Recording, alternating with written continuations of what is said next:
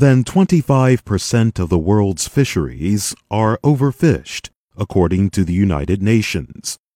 Many communities worldwide depend on the ocean for their livelihoods. Now they are struggling to manage resources. A growing number are adopting programs called catch shares. These programs try to make fishing more sustainable but critics say they put many fishermen out of business. The sun is setting fast in Chesapeake Beach, Virginia. Rachel Dean is navigating her family's boat, Rough Water, into the port there. The light, the deck light. She and her family make a living by fishing. There are rules that all fishermen must follow.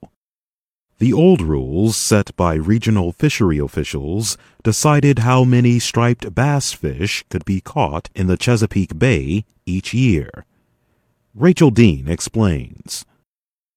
It was a fishing derby and it was green light go. Um, catch all you can and hope that you get your share of the pie. This would lead fishermen competing to catch fish as quickly as possible.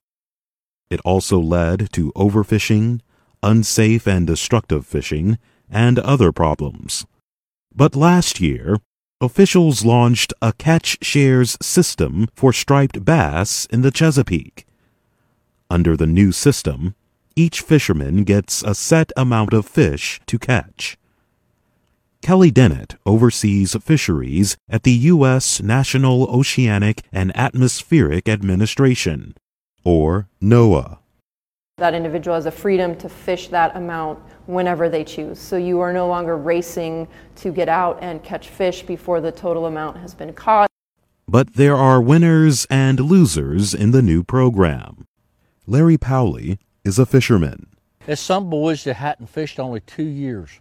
They got more quota than I did. I've been doing this job for 40 years.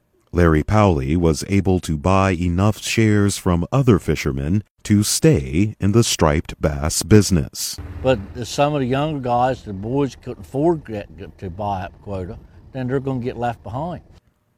Rachel Dean says her family was concerned at first, too. We didn't really get what we had hoped for. Obviously, everybody wants more when something's divided like that. But we also knew that there were going to be benefits but Rachel Dean says she likes the program. Now she is able to wait out bad weather and mechanical problems with her boats and wait to sell her catches when prices are high. And NOAA likes it because catch shares prevent overfishing and raise incomes. If you look across the 16 programs that we now have, I think you can see pretty clearly that there have been successes. Catch shares don't work everywhere, but officials here say the programs are the best way to help fish and the fishing industry. I'm Jonathan Evans.